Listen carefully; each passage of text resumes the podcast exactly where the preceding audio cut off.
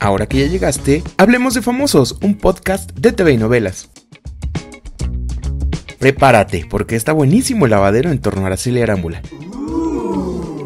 Pero antes, te cuento que la dinastía Fernández no se la va a acabar, y todo por la publicación de un libro que asegura que ya hay pleito interno por la herencia de Vicente Fernández. Al parecer, Gerardo buscaría quedarse con la herencia de Chente, por lo que Vicente Jr. y Alejandro Fernández ya estarían aliados contra su hermano, y habrá que esperar porque se nota que esto apenas inicia.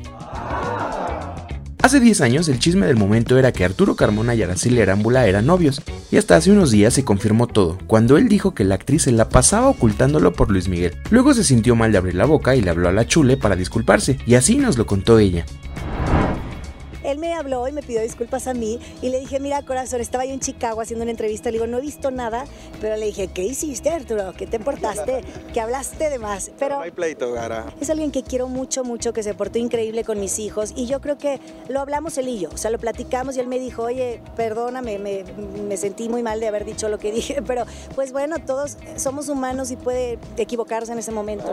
Eso sí, Araceli negó que escondiera su romance con Arturo por miedo a represalias de Luismi, como tanto se rumoró. Pues vivimos un romance muy bonito. Oye, él dice, él dice siempre que lo niego. No, no lo niego. Lo que pasa es que yo no quería que ustedes nos acosaran tanto. Como el nuevo, como el nuevo.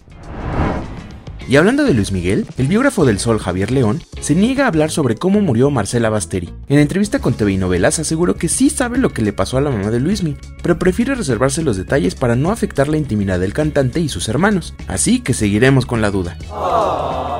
Y hay buenas noticias para los fans de Victoria Rufo. Este lunes 6 de diciembre inician las grabaciones de la segunda parte de Corona de Lágrimas, que 10 años después reúne a la mayor parte del elenco. El productor José Alberto Castro logró que la Queen vuelva, así que preparen los pañuelos porque la Rufo volverá a llorar como solo ella lo sabe hacer.